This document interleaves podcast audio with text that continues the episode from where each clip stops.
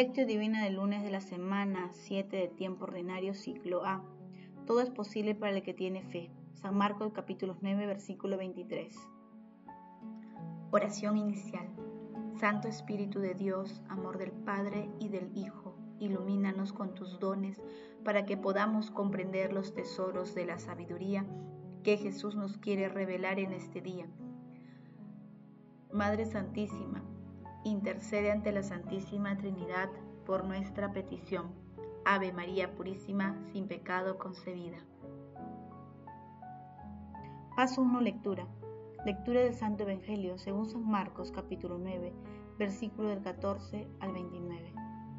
En aquel tiempo, después de la transfiguración, Jesús, Santiago y Juan bajaron del monte. Al llegar donde estaban los demás discípulos, Vieron mucha gente alrededor y a unos escribas discutiendo con ellos. La gente al ver a Jesús se sorprendió y corrió a saludarlo. Él les preguntó, ¿sobre qué están discutiendo? Uno le contestó, Maestro, te he traído a mi hijo que tiene un espíritu que no le deja de hablar y cuando se apodera de él lo tira al suelo, echa espuma por la boca, rechina los dientes y se queda tieso. He pedido a tus discípulos que lo expulsaran, pero no han podido. Él le contestó, Gente sin fe, ¿hasta cuándo estaré con ustedes? ¿Hasta cuándo los tendré que soportar? Tráiganmelo. Y ellos se lo trajeron. El espíritu, en cuando vio a Jesús, retorció al niño. Este cayó al suelo y se revolcaba echando espuma por la boca. Jesús preguntó al padre, ¿Cuánto tiempo hace que le pasa esto? Contestó él, desde niño, y muchas veces lo ha arrojado al fuego y al agua para acabar con él. Si puedes hacer algo, compadécete de nosotros y ayúdanos. Jesús replicó, ¿qué es eso de si puedes? Todo es posible para el que tiene fe. Entonces el padre del niño gritó, creo, ayuda mi poca fe. Jesús, al ver que acudía gente, increpó al espíritu inmundo diciendo, Espíritu mudo y sordo, yo te mando, sal de él y no vuelvas a entrar en él. Y el espíritu, gritando y sacudiéndolo violentamente, salió de él. El niño se quedó como un cadáver, tanto que la multitud decía que estaba muerto. Pero Jesús, tomándolo de la mano, lo levantó y el niño se puso en pie. Al entrar en casa, sus discípulos le preguntaron a, solas, ¿por qué no pudimos expulsarlo nosotros? Él le respondió, esta clase de demonios se expulsa solo con la oración. Palabra del Señor, gloria a ti Señor Jesús. La fe nos viene de alto, nosotros teniendo ese don de Dios debemos pedir su crecimiento. Creo, Ayúdame porque tengo poca fe. San Marcos capítulo 9 versículo 24. Las tentaciones contra la fe siempre son posibles, pero ellas se convierten en un estímulo de la oración.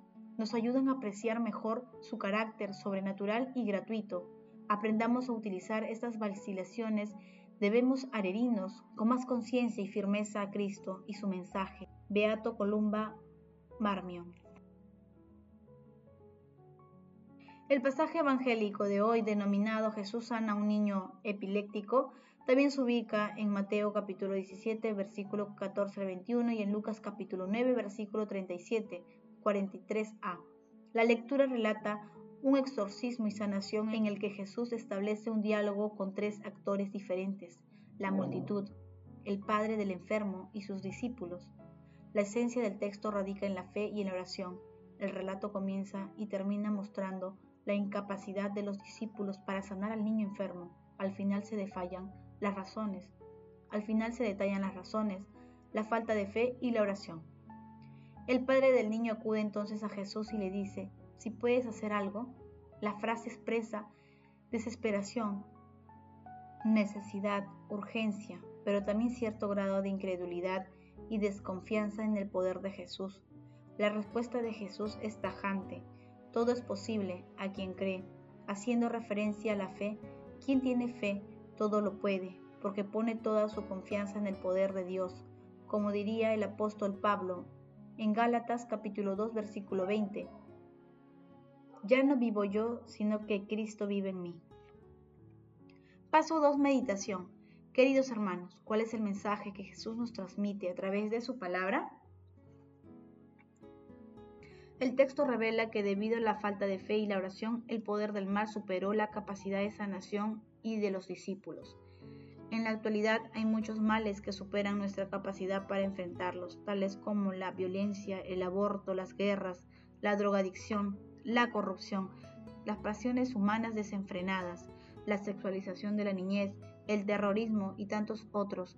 Frente a esta situación algunas veces nos dejamos vencer por el desaliento y el desánimo, lo cual nos conduce a la desesperación sin una búsqueda coherente de alternativas de solución. Ante esta combinación de males debe emerger en nosotros la intercesión profética, una oración con fe creciente, aquella que construye una relación dialogante con Dios. Asimismo, debe aparecer nuestra acción decidida de participar en el proyecto de salvación de Dios. La fe y la oración siempre están unidas una sin la otra no puede existir y si son fundamentos para la liberación de cualquier tipo de mal. Hermanos, intentemos responder. ¿Con qué frecuencia rezamos? ¿Oramos por la liberación del mal en nosotros y en nuestro prójimo? Que las respuestas a estas preguntas nos ayuden a comprender que nuestro Señor Jesucristo es la fuente infinita de bondad y misericordia que consigue la sanación integral de toda humanidad Jesús, María y José nos aman. Paso 3. Oración. Amado Jesús, danos a conocer la fuente bíblica de la oración, para que veamos al mundo con tus ojos y con la certeza serena de que todo es posible para ti. Amado Jesús, Hijo de Dios vivo, concédenos a través del Espíritu Santo una fe inquebrantable y decidida, para que demos testimonio valiente de tu amor en un mundo cada vez más incrédulo y alejado de ti. Amado Jesús, a través de tu Santo Espíritu, llena el mundo con tu perdón liberador y condúcenos a las fuentes de agua viva que brotan de tu palabra y de la Eucaristía. Amado Jesús, te suplicamos, abra las puertas de tu reino a los difuntos y protege a las almas de las personas agonizantes para que lleguen a contemplar tu rostro. Dulce Madre María, Madre de la Divina Gracia, Madre del Amor Hermoso, intercede ante la Santísima Trinidad por nuestras peticiones.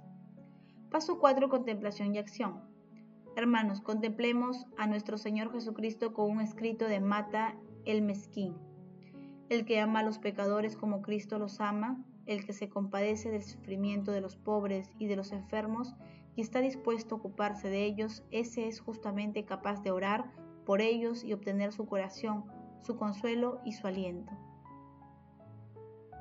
Incluso puede obtener para otro la remisión de sus pecados, pues el hombre que se une a Cristo por la plegaria se hace capaz de ponerse en el lugar del pecador, de tomar sobre sí el pecado del otro y toda su debilidad y de soportar la corrección y el castigo. Por este hecho y gracias a esta disposición y a su unión con Cristo, puede pedir para otras personas el perdón de sus pecados y obtenerlo. Aquí la plegaria empieza a tener una fe, una de las funciones más importantes para la salvación de los otros y la manifestación de la misericordia divina en ellos que están lejos de Dios por indiferencia o ignorancia. Debemos saber que cuando Dios nos atrae hacia la oración, no tiene en cuenta solamente nuestra salvación, sino desea también emplear nuestras plegarias para la salvación de los demás por eso la oración es una de las obras más preciosas y fundamentales a los ojos de Dios. Se convierte así en un apoyo potente para la predicación, en una fuerza misteriosa que otorga la palabra justa y, prepara los corazones para recibir la remisión y la salvación. Uno solo que ore con fervor en su habitación y en secreto puede producir por su unión con Cristo la salvación de miles de personas nuestra comunión con pena de los que sufren, de los que están enfermos o son maltratados y nuestra capacidad de llevar sus fardos no nos vienen de una simple filantropía humana, de una compasión pasajera o del deseo de ser bien vistos o bien considerados. pues una compasión de este tipo estaría destinada a disminuir muy rápidamente y a desaparecer. Es por oración perseverante, pura, sincera, por la que recibimos esos sentimientos como un don de Dios y ese don nos hace capaces no solo de perseverar en esta comunión con los más débiles, sino también de progresar hasta el punto de no poder vivir sin ellos y encontrar reposo solo compartiendo sus penas y sufrimientos.